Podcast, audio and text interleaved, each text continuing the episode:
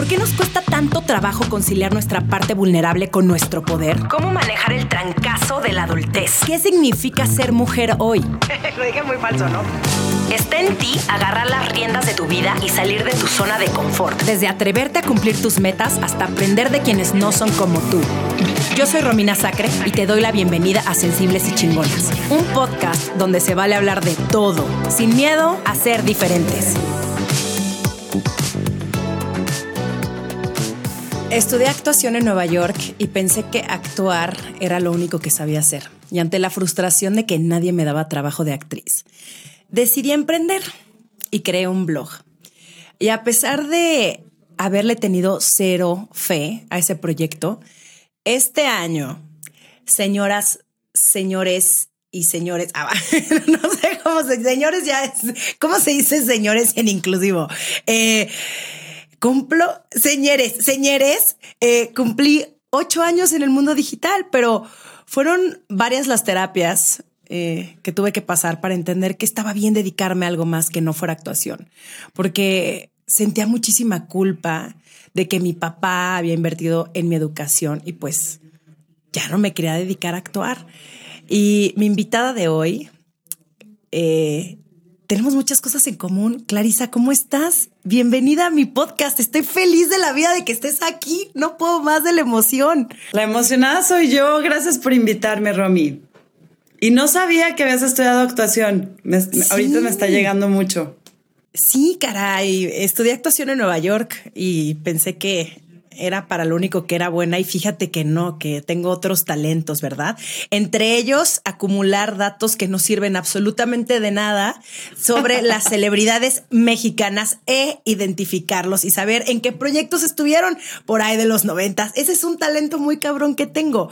Eh, Clarisa, además de ser conocida como la pura Clara en redes sociales, eh, eres pues una celebridad en TikTok y en Instagram y te empecé a seguir y de verdad eres de mis cuentas favoritas. Hace un par de meses pasé por una pérdida, dormí a mi perrita Lola y estaba súper triste. O sea, esa semana fue para mí devastadora, pero solo me metí a tu perfil para cagarme de risa. Quiero saber cómo planeas tus contenidos. ¿Es algo espontáneo o premeditado? Es espontáneo. Primero que nada, gracias por decirme eso, porque a veces dudo muchísimo de, de justamente lo que hago o no le doy el valor y cuando recibo mensajes como el que me acabas de decir de que, que sí los recibo seguido, esto, eh, tuve una semana horrible eh, y me metí a tu perfil solo para reír, digo, claro que tiene valor lo que hago. Entonces, me, por gracias, supuesto. gracias, gracias por esas palabras. Este, ¿cómo creo los contenidos? La neta es que yo también, como tú, que me da mucho gusto saber, yo también creía que yo solo era buena para actuar. Entonces, este, pasé por un proceso que ya platicaremos más adelante, en el que yo decidí que ya no podía actuar porque yo ya me había casado en Guadalajara y bueno, ya te contaré más. Pero el punto es que me di cuenta que más bien para lo que yo soy buena es para improvisar. Este, toda mi vida, o sea, sí, sí creo que soy una buena actriz, pero cuando empecé a hacer estos videos salieron de una necesidad extremísima en una crisis profunda dentro de mi maternidad profesional con muchas, muchas búsquedas y cuestionamientos de qué iba a hacer y empecé como jugando con el celular y entonces empezaron a salir personajes que misteriosamente aparecían al segundo en mi mente. Por lo general no tardo más de cinco minutos en hacerlos. Son, empecé jugando con los filtros y entonces este, pues tengo una cabecita medio, medio acelerada y yo no sé, así como tú has recopilado datos de los artistas de los noventas, yo no sé dónde chingados escondo datos también. Bueno, ahora ya les di uso, pero no sabía de dónde se me había guardado esto, pero hace cuenta me ponía un filtro y decía, esta se llama Lourdes y tiene una cremería. Y luego otro filtro, no, este se llama Pepe y le, le encantan los festivales de música. Y todo era así, entonces todo es improvisado. De hecho, ahora lo que me está costando y a lo que quiero llegar es como este, a crear un poco más de estructura, aprender a escribirlos para hacer ya cosas más complejas. Eh, pero pasan por tu cabeza cosas maravillosas porque muy locas. Uno tiene una habilidad espectacular y admirable de hacer acentos y dos, Gracias. Siento que las personas que hacen este tipo de personajes, ¿no? O imitaciones, que no es, no es tu, o sea, no, no es que imites, más bien, digo, porque hay gente que es muy buena para imitar y a mí se me hace la cosa más increíble, eh, son muy observadoras. Entonces, ¿qué, ¿qué, observas tú a tu alrededor? ¿Lo, ¿Lo apuntas, lo anotas o simplemente como tú dices, güey, lo retienes y de pronto en algún momento mágico sale?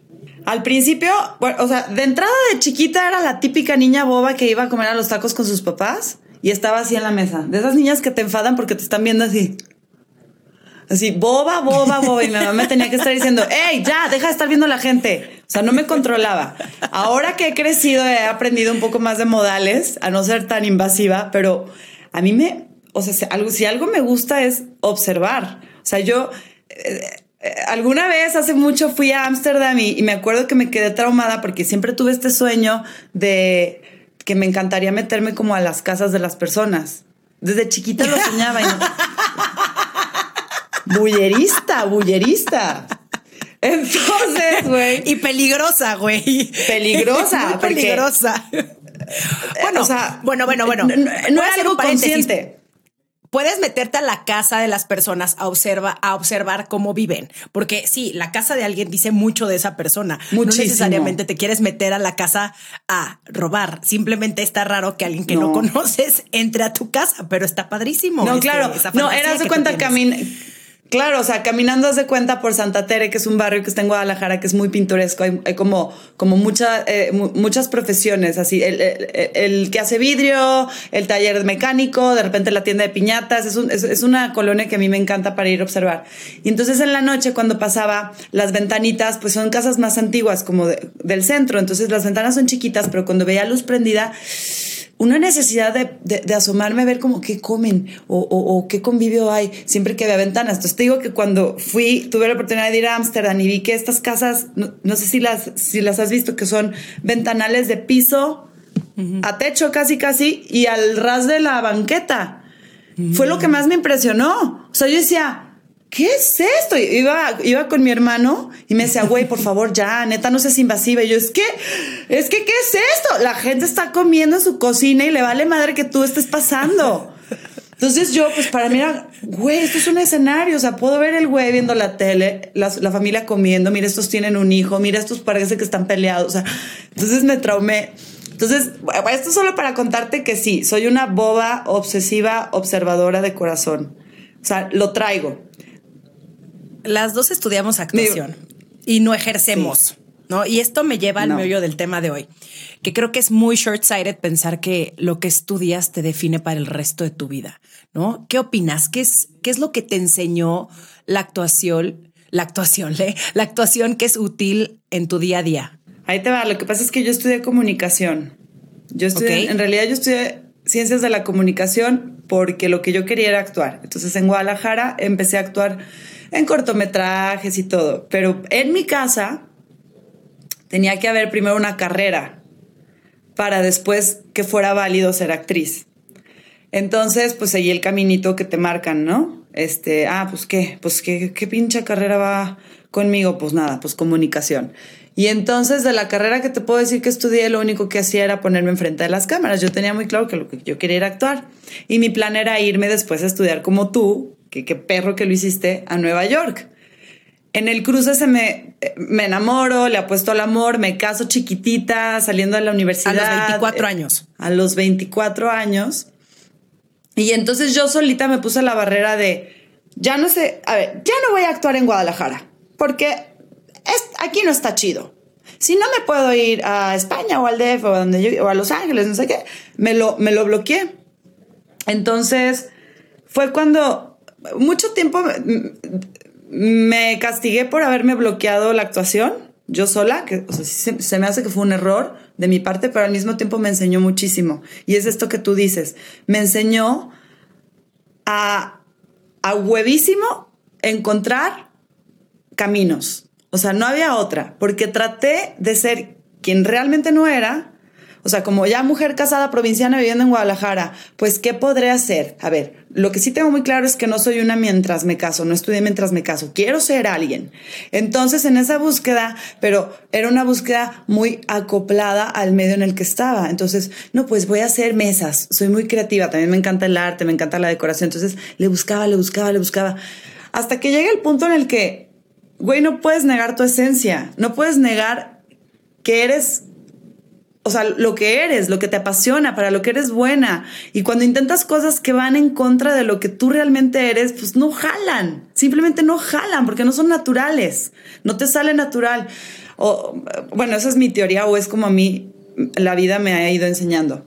Entonces, este, pues lo que he aprendido es que la actuación, claro que sí, las, sí soy actriz y claro que estoy actuando, pero he, encontrado otros medios para hacerlo y mis caminos se han ido este, ampliando. ¿Por qué solo decir que soy actriz? Y entonces, ¿qué actriz eres? Y te preguntan, ¿qué películas has hecho? ¿Y a qué festivales has ido? Y tú no. A ver, entonces, entonces no soy actriz. No, a ver, es que me caga la palabra ocupación. Y me ha cagado desde hace mucho. antes me resonaba en el alma cuando tenía que llenar un formato y decía ocupación. Y como yo estaba en esta búsqueda y estaba siendo mamá, poner ama de casa, decía, y no es que esté en contra de, de las amas de casa, es una gran profesión, pero decía, y cuando, y cuando andaba probando el stand-up, y cuando andaba yo quería poner, no tengo ocupación exacta, no me quieran encasillar en un pinche cuadrado porque no lo tengo, no lo sé. Entonces es como ir adaptando tus habilidades y abrirte a varios caminos, no tiene que ser siempre el que, como dices tú, lo, ay, no sé, lo establecido, no sé si ya me, me fui del punto. No, pero sí, justo al, en el momento en el que la gente te pregunta, ¿y tú qué haces? ¿O a qué te dedicas? La gente espera algo de ti. Y yo me acuerdo que en este proceso también en el que yo regreso de Nueva York a vivir a México, empiezo a hacer comerciales, todas mis amigas, bueno, la mayoría, ya tienen una chamba fija una quincena que les depositaban. Eh, varias de ellas ya se estaban casando. Otra ya tenía su primer hijo y yo estaba perdida. Yo no sabía qué quería y estaba muy frustrada. Y cada que me preguntaban, ¿y tú qué haces? Y decía, soy actriz.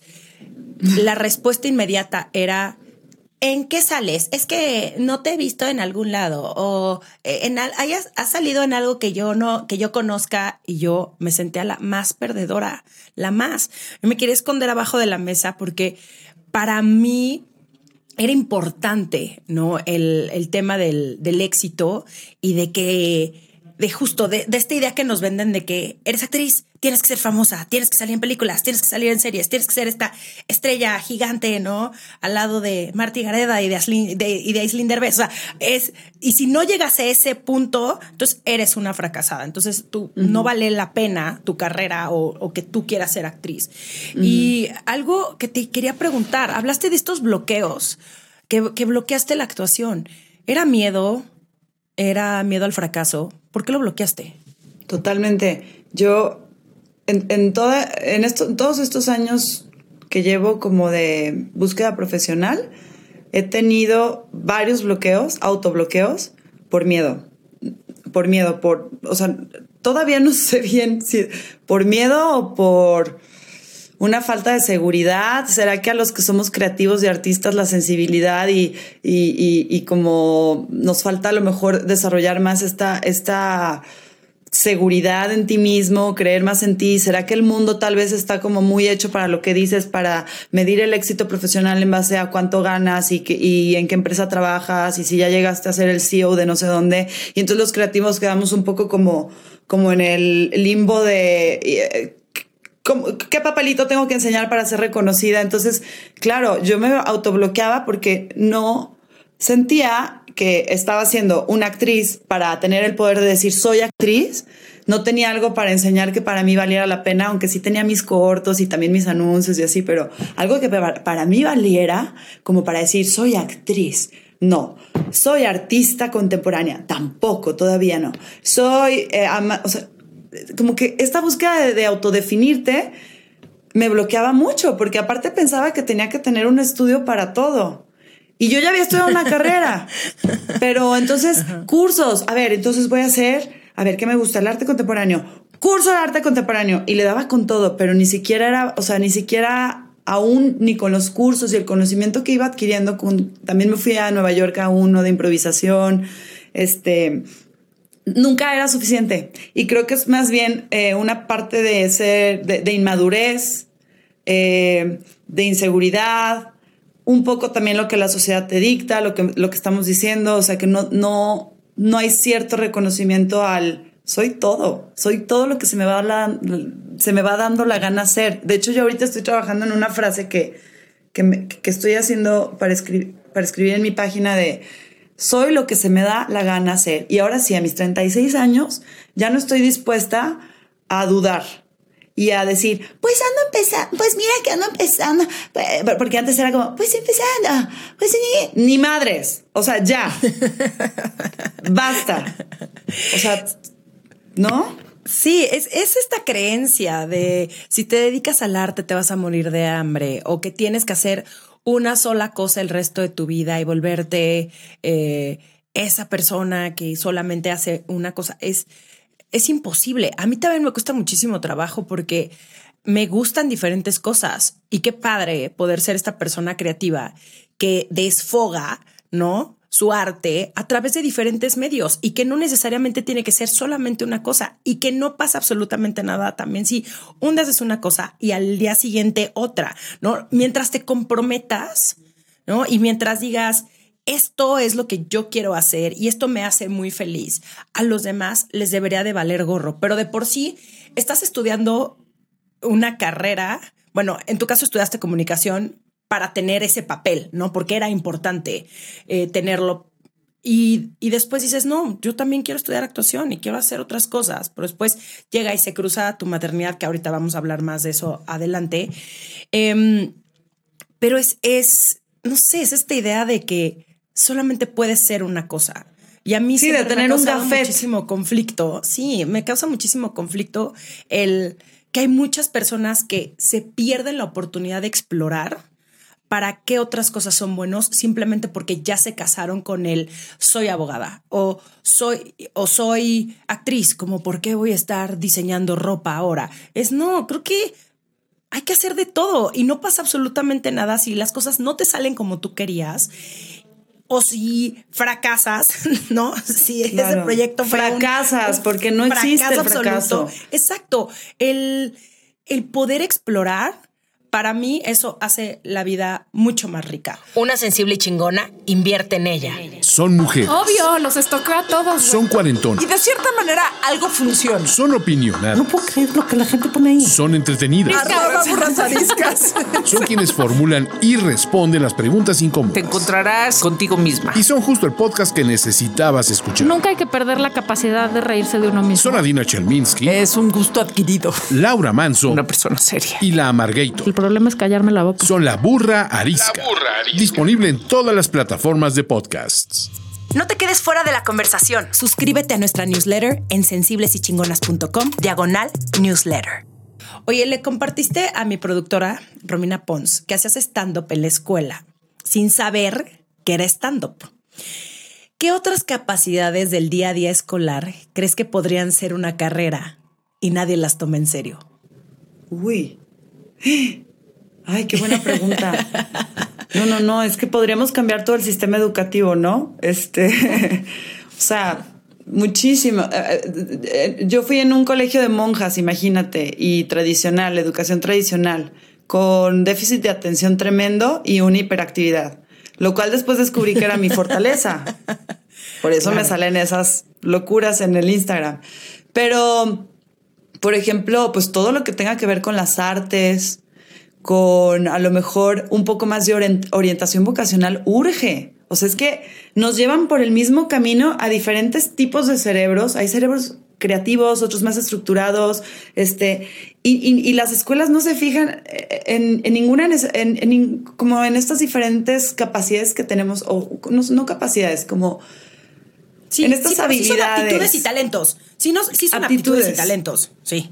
Y nos hacen querer, no- nos obligan como a entrar en el mismo sistema todos y entonces produce esto que es que llegas al, al tercero de prepa y ni sabes qué quieres, porque no hubo un acompañamiento desde chico con orientación vocacional. Para mí eso sería como el punto número uno, que desde pequeño empezaran a cuestionarte, a ver dónde está tu talento, a ver qué te interesa, que te enseñen a preguntarte qué te importa, para que no llegues de repente a tomar la decisión que, que lo hemos hecho casi todos, bueno, creo que las nuevas generaciones están un poco mejor en eso, de decir, no, pues es que tengo que estudiar en la universidad a fuerzas y pues merca.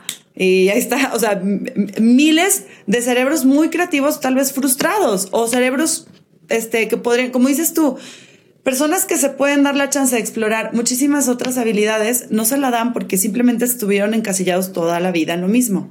Y me sonó mucho algo que dijiste al principio de la zona de confort. Ahí sí ya entra, creo, la personalidad de cada quien y lo dispuesto que estemos a madurar. Porque yo, por ejemplo, mucho tiempo estuve en un victimismo. Ahora lo, ahora lo reconozco. Para mí era mucho más fácil decir, no, pues es que ya me casé. No, pues es que tengo hijas. Sí, claro, tengo hijas. Me va a costar el triple de trabajo realizar lo que se me antoje profesionalmente, porque de entrada ya tengo un trabajo que es ser mamá, ¿no? Entonces voy a trabajar doble. Pero mucho tiempo era como por miedo pones muchos, much- muchos agentes externos. A mí me pasó que me escribió hace poco una chavita con un mensaje hermoso, pero me dolió muchísimo su historia porque me dijo que, que ella, este, que ella era actriz o que quería ser actriz, que llevaba mucho tiempo intentándolo, pero que en Guadalajara, este, se sentía muy presionada porque ella nunca dijo que quería ser actriz, ella había estudiado algo así como ingeniería, una cosa así, y que de repente cuando se quiso ir de actriz la criticaron mucho. Entonces creo que también la sociedad está muy enferma, estamos muy enfermos por lo mismo que estamos hablando. Y ese miedo, o sea, es, es parte de lo que nos paraliza a, a los que queremos hacer cosas nuevas, el qué dirán, ¿no? ¿Cómo? ¿Cómo que Clarisa de repente? ¡Ay! ¿A poco ya está? Yo, cuando empezaba yo mi paginita de Instagram, te encontrabas, me encontraba gente de ahí en Tapatilandia y era. ¡Ay, ya te vi! ¿Qué andas, de, ¿qué andas haciendo? Oye, como, ¿sabes? Como Minimizándolo. como que sí, exacto. Y entonces volvemos a lo mismo. Si tú no te tomas en serio lo que haces, si tú no lo valoras, si tú no te das esa seriedad, pero también esa chance, pero también ese, esa mm, habilidad de jugar contigo misma, de explorar, no lo vas a hacer porque va a haber mil, mil, mil cosas en tu entorno que te van a limitar. Las críticas, eh, la pinche cabeza que te dice no eres bueno, no eres bueno, tal vez no lo logres, eh, no vas a ganar. O sea, todo, todo, los juicios. Entonces, no, no, no. O sea, yo, yo estoy más. Creo que algo que quisiera. Me dijiste de las escuelas y lo pienso como en mis hijas. O sea, lo transfiero siempre a mis hijas cuando me preguntan como, ¿qué te gustaría en la escuela? Nada, quiero que mis hijas exploren a más no poder y que lo que vayan decidiendo sea válido y le den con todo. Así, sí- así sea poner uñas de acrílico con diamantes, yo las, o sea, venga, pero búscate ¿Cómo vas a mejorar esas uñas de acrílico que ya existen en el mercado? ¿Cómo las vas a hacer más chingonas? ¿Qué vas a innovar? ¿Cómo? Usa la cabeza, crea, búsqueda. El punto es que siempre estemos en búsqueda. Yo creo que las generaciones pasadas de nuestros papás o abuelos, quién sabe, este, no sé por qué factores, y, este, muchos dicen que porque los abuelos de la posguerra y aprendieron a trabajar y, y solo trabajar y no fijarse en, su- en lo, en lo que querían y que los millennials somos unos este, berrinchudos. Inconformes. Pero inconformes. Y yo digo que no, yo digo que por fin nos estamos dando chance de eh, autoexplorarnos y se vale. Por supuesto, por supuesto. Eh, tu vida como la mía ha estado repleta de cambios y busca personal. Repleta. Y a veces pienso que quienes no se cuestionan la tienen más fácil. O sea, ¿has pensado en algún momento el dejar de ser ambiciosa y ser feliz con lo que tienes? Todos los días, güey. Me da. es que me encanta porque neta parece que ya nos conocíamos. Este. Es que somos muy parecidos en muchas Muy cosas. Ahorita que estás hablando de la victimización, yo 100% yo era esa persona. Intensas. el- claro, el empezar a hacer algo en redes y la gente, ay, pero ¿qué- ay, mira, ya llegó la influencer. O sea, así, así, así. Y, ay, y yo, ¿no?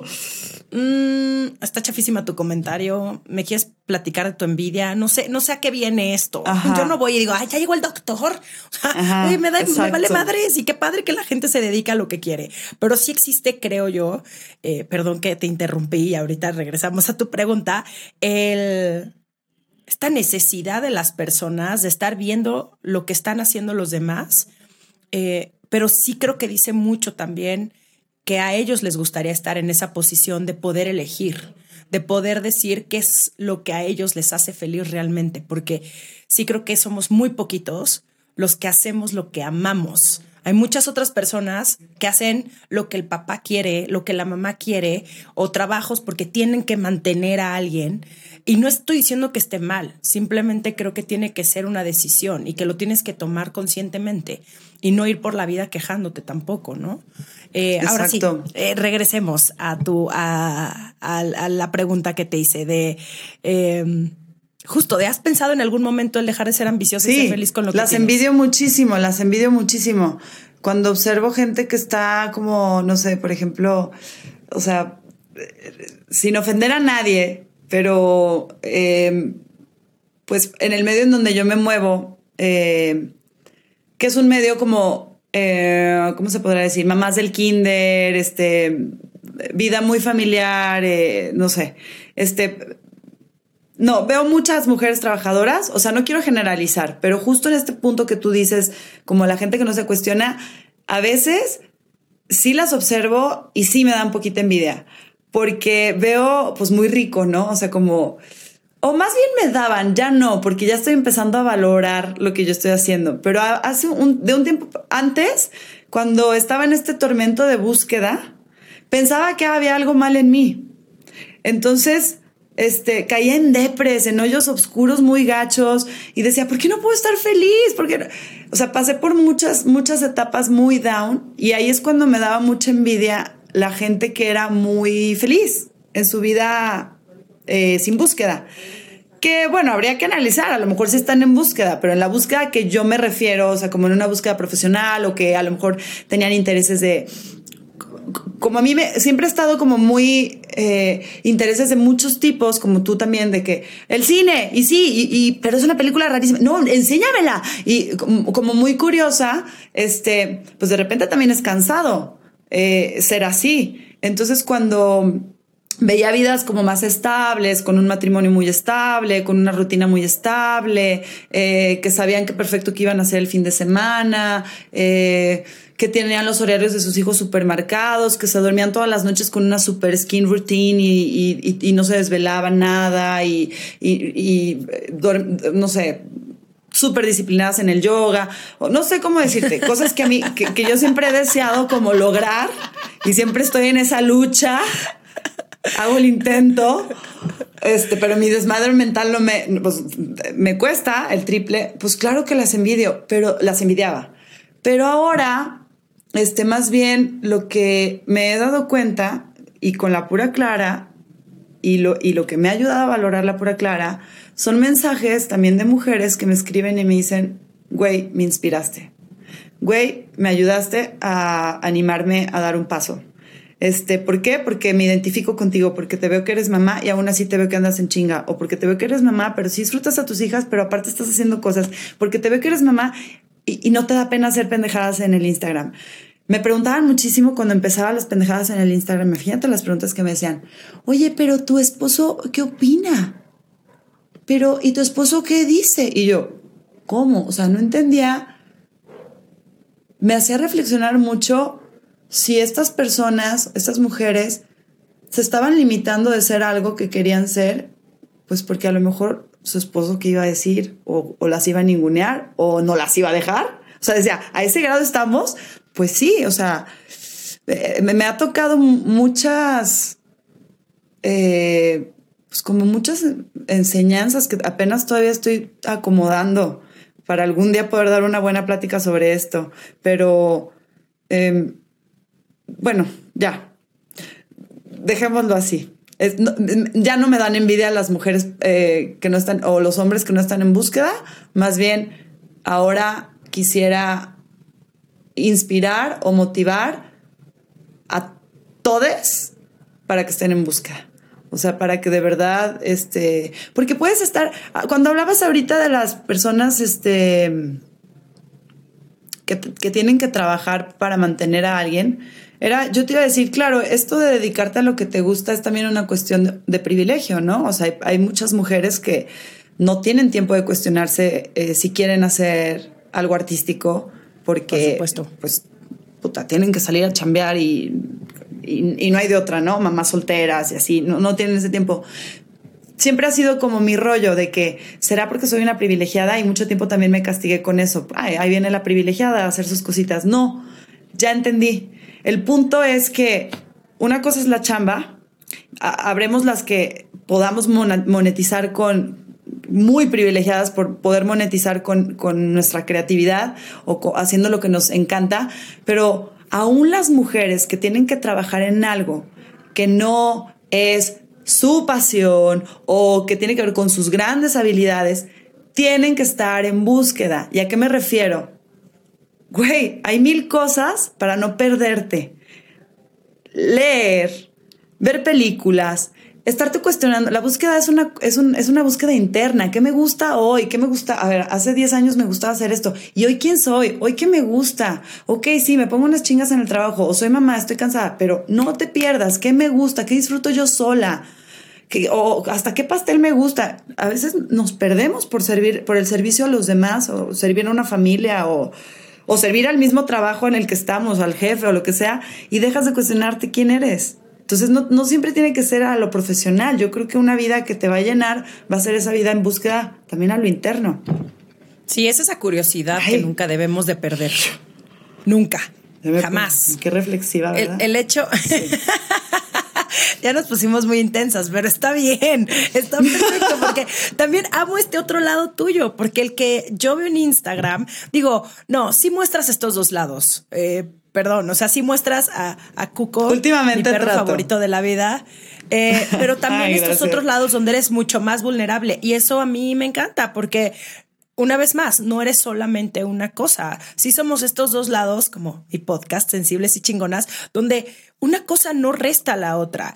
Y mencionaste algo importantísimo, el, el, tema del privilegio. Y a mí yo creo que mi queja va más con las personas que pueden salirse de donde no están felices porque pueden porque tienen la oportunidad. Hay personas que no la tienen y es algo súper triste. Eh, me encantaría poder decir eh, que se puede cambiar, pero hay, un millón eh, de problemas sistemáticos que yo creo que nos van a tardar muchísimos años en que eso cambie, pero si eres una persona que no te gusta donde estás hoy, en lo que sea, puedes cambiar. No pasa absolutamente nada. No te tienes que casar con algo. No te tienes que identificar toda tu vida con eso que soñaste a tus 20 años. Güey, la gente, qué padre tener, tú y yo tenemos 36 años, qué padre poder voltear y decir, híjole, mi sueño a mis 23 era ser la actriz más famosa de Hollywood, en mi caso.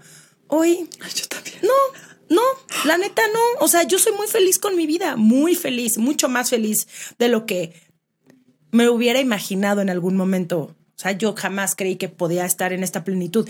Pero esta plenitud, ¿no? Y esta paz no significa que que justamente que todo lo tengas resuelto y que ahora digas, eh, como, perdón, que como lo que tú mencionabas hace rato, estas personas que hacen las posturas perfectas de yoga y amanecen prácticamente peinadas y maquilladas y toda su vida parece como, oye, una experiencia instagramable y la neta para mí siempre ha sido más del otro lado. Yo entro en crisis mucho más seguido y también a raíz de esas crisis agradezco porque para mí son mi manera de crecer, mi manera de cuestionarme, mi manera de llegar un poco más al fondo y no de quedarme en lo que ya sé y en lo que ya soy buena, en lo que ya me funciona. El momento en el que llego ahí digo, uh, chance es momento de tomar otro camino y explorar. Y, y eso es la curiosidad que, ay, yo creo que nadie la debería de perder.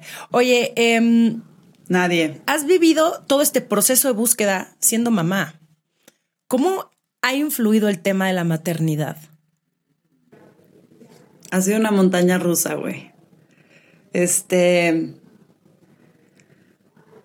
La maternidad, eh, primero, obviamente fue una, una, maternidad decidida. Yo ya estaba, ya llevaba dos años casada y pues era lo que seguía, siempre con un dolorcito en el corazón de que no estaba creando algo profesional, pero porque lo estaba viendo como más desde, desde el ego profesional. ¿Sabes? Desde el yo, como igualito que tú, yo quería ser una actriz de Hollywood y sé que yo tenía todo para llegar.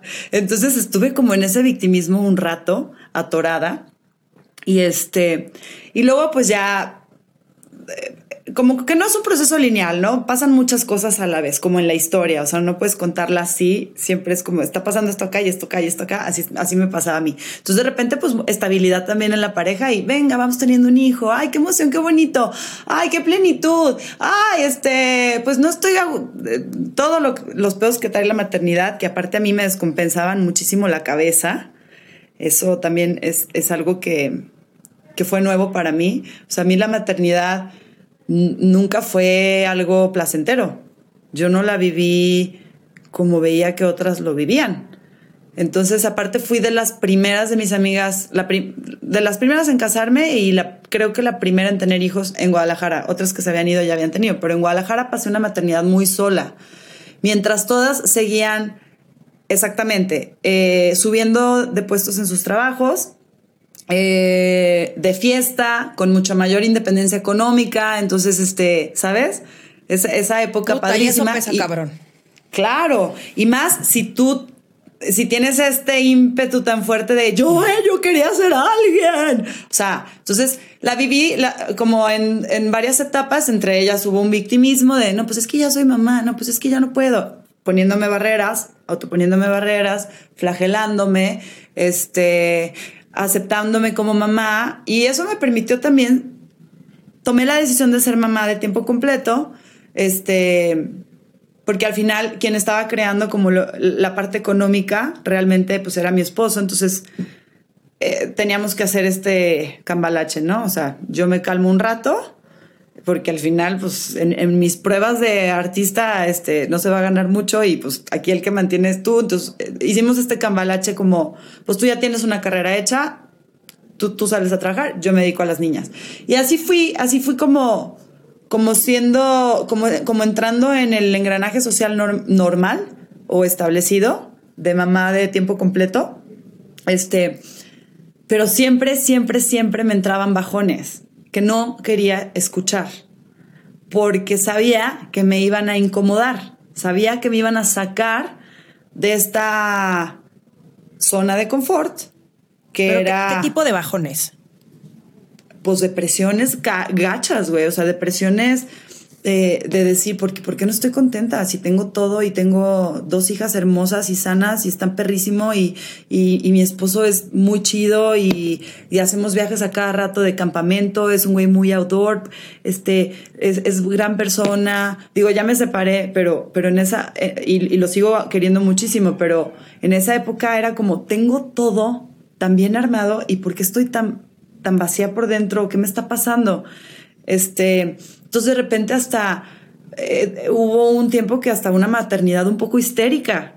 O sea, porque no estaba llena de mí misma, o sea, no estaba contenta conmigo, no, no sentía que estaba desarrollando mi potencial.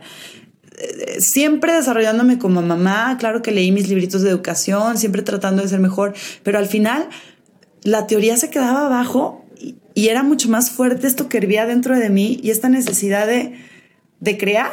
Y no sabía cómo hacerlo porque aparte, pues como tengo pedos de organización y TDA, o sea, no encontraba de qué manera yo podía ser mamá, saber qué les iba a mandar de lunch y pensar en crear algo.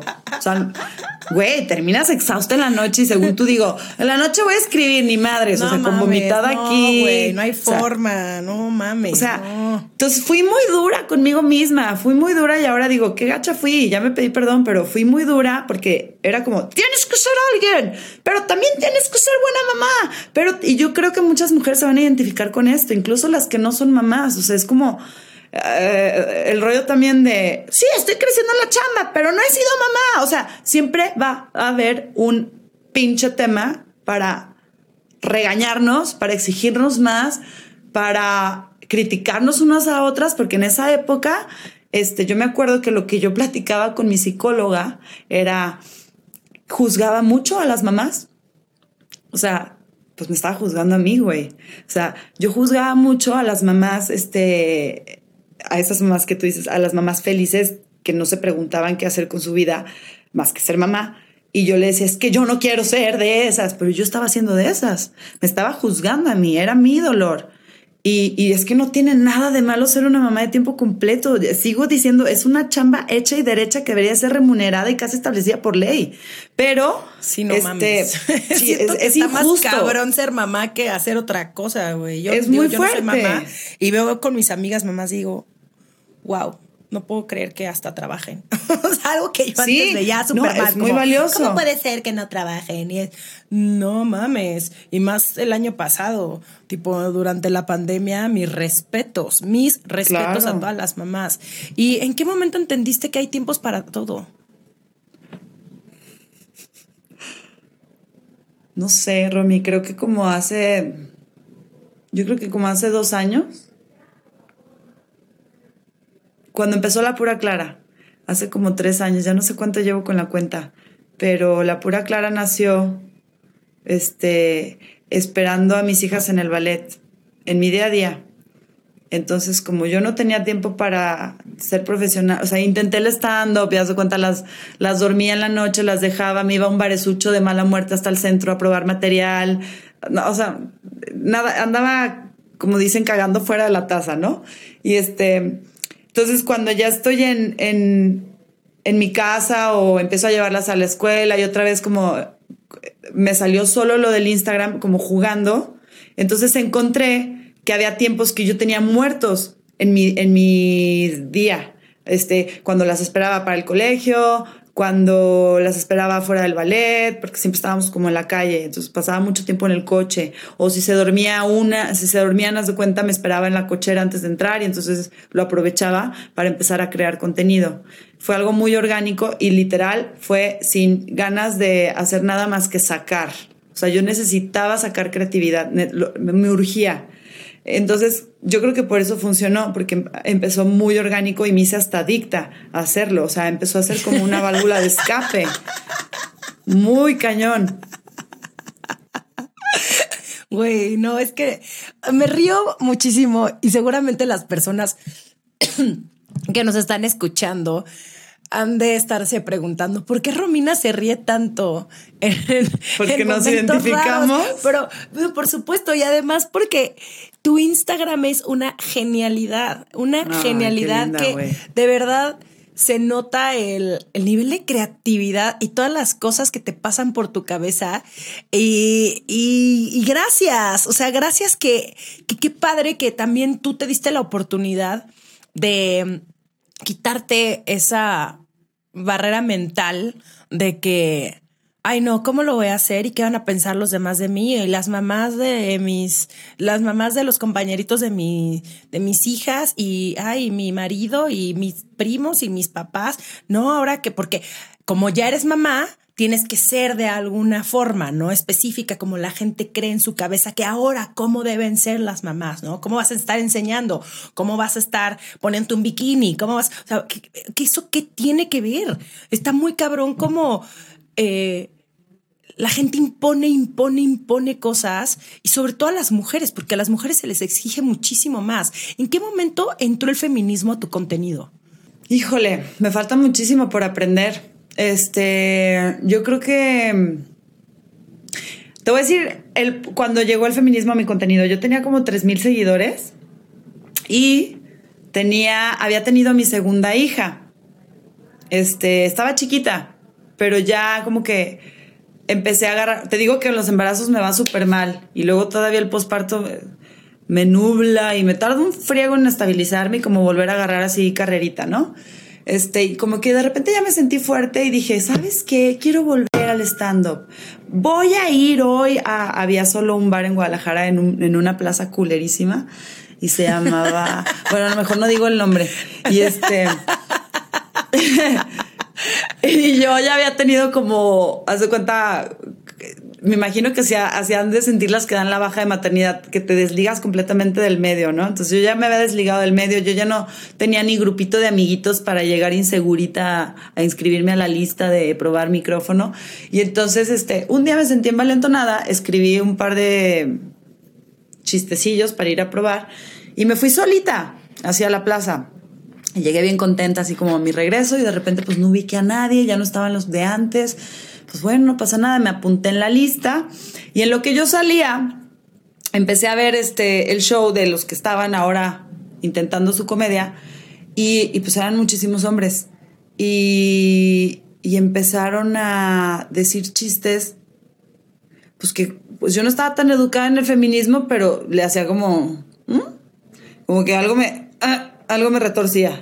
De por qué eso es eso- gracioso. ¿no? Ajá, ¿Por qué ajá. te ríes Luego, de eso? Exacto, güey. Volteaba a ver al público y estaban zurrados de risa. ¡Ah! Y yo decía, ¿pero cómo? Aparte malos, malos chistes, malos. Y luego ya culminó con un güey que dijo un chiste así, pero pésimo, que había ganado la quincena y que entonces que él se sentía poderoso. No me acuerdo cómo estaba estru- estructurado su chiste, pues era muy malo, pero aparte fue la vaina más misógina que he escuchado y puerca, así de que este eh, me siento empoderado en la quincena y puso tres ejemplos y su remate era este que terminaba tirando los billetes, bailame puta. Y entonces había una de las que iban, mujeres de las que iban a probar material sentada abajo. El escenario era chiquitito estaba sentada ahí abajo y le actuó a ella. O sea, no, no aparte que su chiste era pésimo, le aventó los billetes, o sea, imaginarios a ella y le dijo, bailame puta.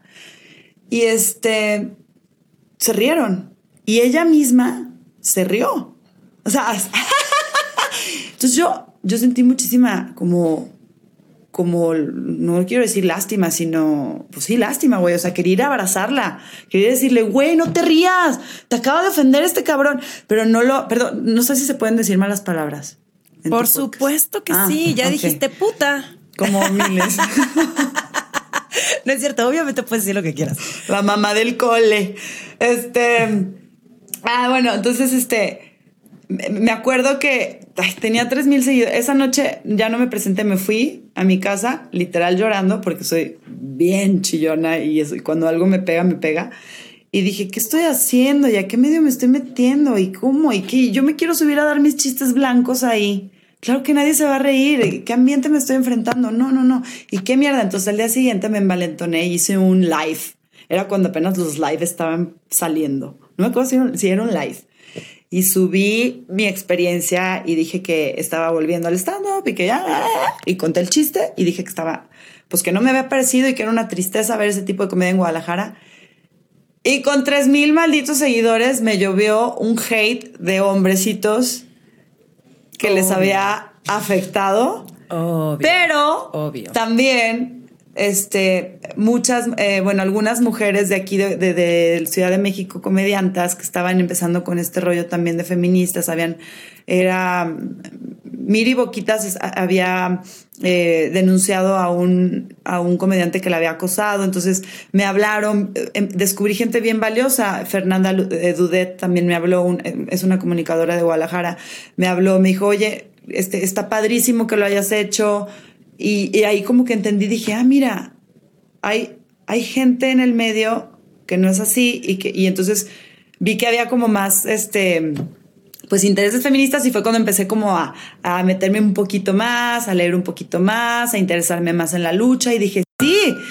Y, y ya, pues ese fue como yo creo que mi acercamiento mayor, digo, además del que todas hemos tenido desde chiquitas, ¿no? Que tener que defenderte en las calles. Es que está tremendo. Digo, estamos viviendo un momento de transición y de cambio y qué bueno. Y también hay mucha gente que eh, se cuestiona él, ¿de qué nos podemos reír? Güey, hay de tantas cosas de las cuales nos podemos reír. Yo encuentro comedia en cada pinche esquina en la Ciudad de México. De verdad, hay demasiada comedia si la quieres ver. Y amo que hable, que toques este tema sobre el humor, porque justamente Chelsea Handler, que es una de mis ídolos mayores, que la lo amo. mejor que hay. O sea, justo dice eso, que tenemos que irnos a un humor más blanco, como tú lo dices, ¿no? Más de burlarnos de nosotros mismos y no tanto de, de los otros o de los demás o de las minorías. Eh, y siento que qué bueno que esté cambiando y qué bueno que haya también este movimiento de comediantes, eh, mujeres, diciendo, no tiene que ser parte de mi chamba, güey. Esto no es parte de lo que yo estoy dispuesta a pasar para lograr hacer exitosa. O sea, no, en ningún trabajo tiene que haber abuso y en ningún trabajo tú tienes que sufrir ni humillación, ni acoso, ni, ni, ni burlas, ni nada. Y siento que esa sí tiene que ser una gran diferencia porque hasta qué punto ya no es chistoso. O sea, porque la gente se puede escudar del humor. No es como es comedia, pero uh, really, o sea, ¿cuál es la delgada línea, no? Sí, está cañón ahorita, porque aparte sí es cierto que hay muchas veces que va a haber alguien ofendido. Va a haber alguien ofendido, pero la línea creo que sí es, hay una línea que es muy clara, que es, este, lo dijiste tú, ríete primero de ti misma, misme, quien sea. Este, y la otra es, eh, no a grupos que han sido vulnerabilizados. O sea, eso no, es chistoso. Sí, sí, eso no es chistoso. Este, porque no son grupos vulnerables. Son grupos que nosotros hemos hecho vulnerabilizados. O sea, que la sociedad los ha llevado a eso. Entonces, no se vale, este, no sé, pues hay que cuidar mucho. Yo cada vez eh, ha sido un, un proceso de aprendizaje. Claro que sí, porque también yo, pues yo creo que tú también te has enfrentado a eso. O sea, cuando tienes una voz en los medios y a veces no es desde cierto privilegio que tenemos, pues no estás muy acostumbrada a, hacer... llevamos toda una vida hablando eh, desde el privilegio. Entonces, ser consciente de tu privilegio te obliga a, acomodar, a darle tu, así acomodos a tu comedia o a lo que comuniques o a lo que digas, estar en constante búsqueda para no, para no fallar. Y va a haber momentos en los que falles. O sea, por, a mí se me han salido chistes que de repente han sido malentendidos, que no iban por ahí, pero siempre, pues como hay este también este, mm, no sé, pues la percepción también es, es un tema muy, muy interesante de, de analizar, porque eh, eh, la línea no existe, porque para lo que alguien la percepción o cómo la gente toma las cosas no es lo mismo en todos. Entonces, eh, tampoco tienes por qué explicar tus chistes, pero sí tener el cuidado específico y, la agenda está muy clara hoy en día, ¿no? Racismo, este, machismo, eh, grupos, por ejemplo, indígenas, eh, personas con discapacidad. Eso no es chistoso. Esos chistes ya del gangoso, esos chistes del, ah, no sé, si me entiendes, ya pasó. De verdad, como tú dices, creo que nos estamos educando y la comedia ya puede ir más allá. La comedia y los contenidos en general, ya hay muchísimas cosas que podemos hablar y que, y que, y, ir también educando el humor de la gente. Mi papá, bueno, nuestros papás siguen siendo de los de, de, mi papá se echa unos del chiste machito. no, señor, por favor, no. Sí, por favor, señor, no. No lo diga, ya no. Sí. Y le explico. Así es. Y lo, y lo cuestiono. Y le digo, ¿realmente crees eso? Es un chiste. No, esos son los chistes que hemos estado, los chistes, entre comillas, que hemos estado que normalizan. durante muchísimo tiempo. Y quieras o no, esas historias se quedan en nuestro inconsciente y eso es lo que vivimos y eso es lo que proyectamos y entonces creemos que está bien porque es chiste, ¿no? Porque nos escudamos detrás del jijiji, jajaja no es chistoso, ya no.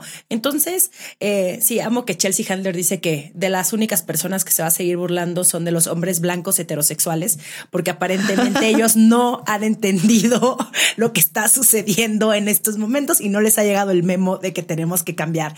Eh, Clarisa, ya casi vamos a cerrar, pero ¿qué le dirías a esas mujeres que tomaron un camino equivocado, entre comillas? ¿Cómo cambiar de rumbo?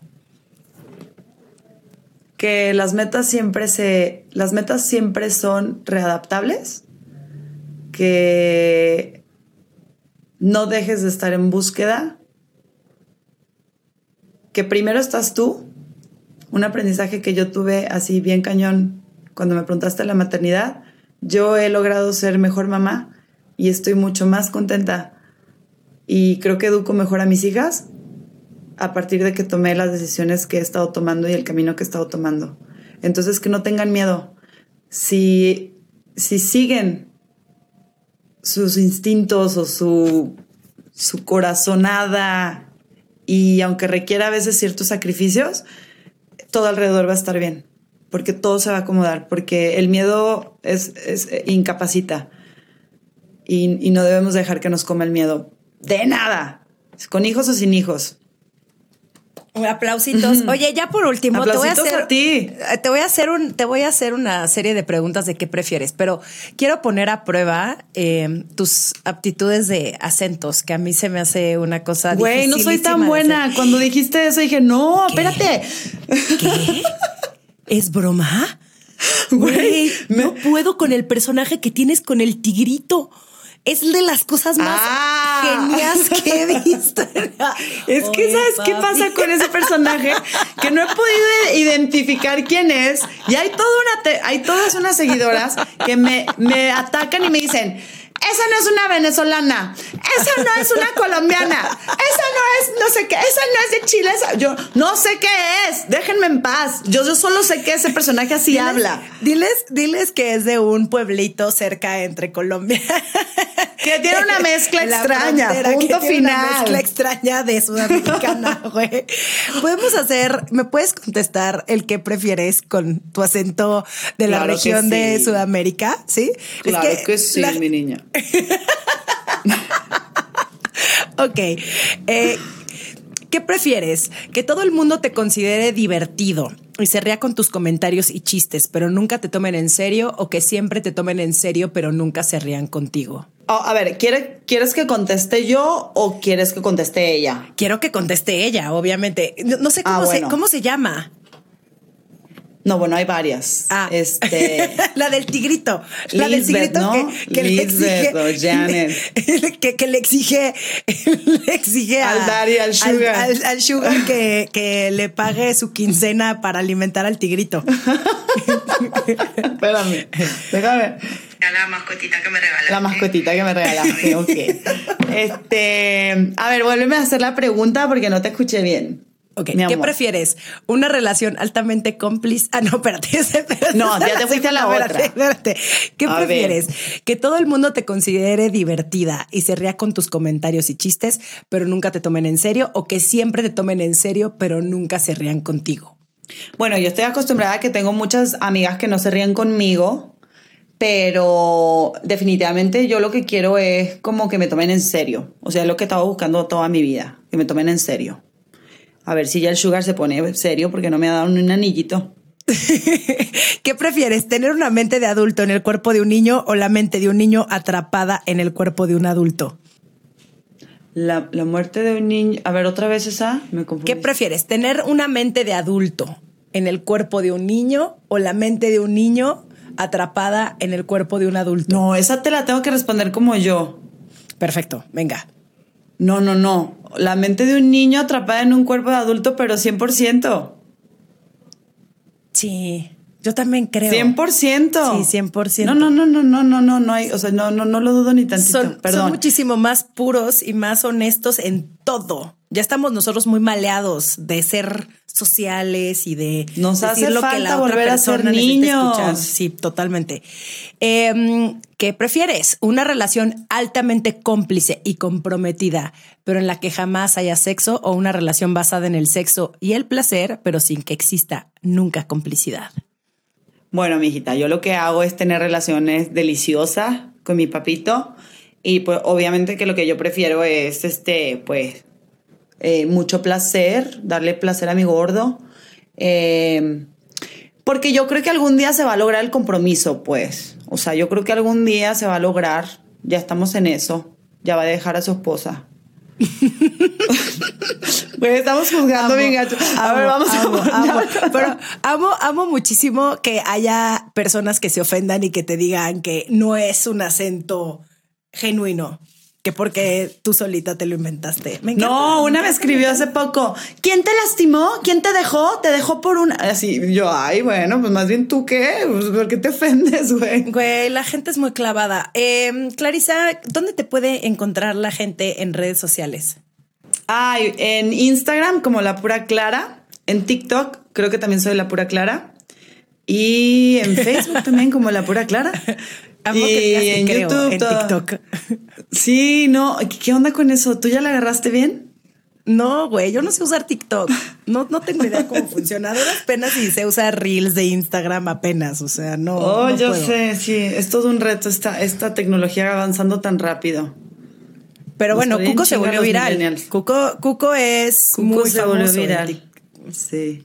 Y fíjate que yo, fíjate, Cuco. Cuco yo pensé que ni era tan, o sea, Cuco lo hice en dos minutos acostada en mi cama y lo subí y dije, ay, igual y ni va a estar tan chistoso. Y de repente dije, ¿qué? Para que veas, o sea, uno piensa lo que es chistoso y, y luego la gente lo percibe diferente. Sí, 100%. Hay que ser más amables con nosotras. Persona, tú que nos estás escuchando, ve al Instagram de La Pura Clara para que sepas quién es Cuco y te unas al movimiento Free Cuco. Clarisa, te mando un abrazo gigante. Qué honor, qué placer, qué. Yo te quiero decir algo, te Dime, quiero dime. decir algo, que te admiro, que me encanta también que estés haciendo todo esto, me encanta que hables tan de neta con las mujeres, me encanta que seamos ya, yo creo, una gran red de, de mujeres pensando parecido o, o moviéndonos o así como comunicando y haciendo y, y amo, amo tu frase del libro de sensibles pero chingonas. ¿Cuánto tiempo se nos prohibió ser, no ser, no ser sensibles?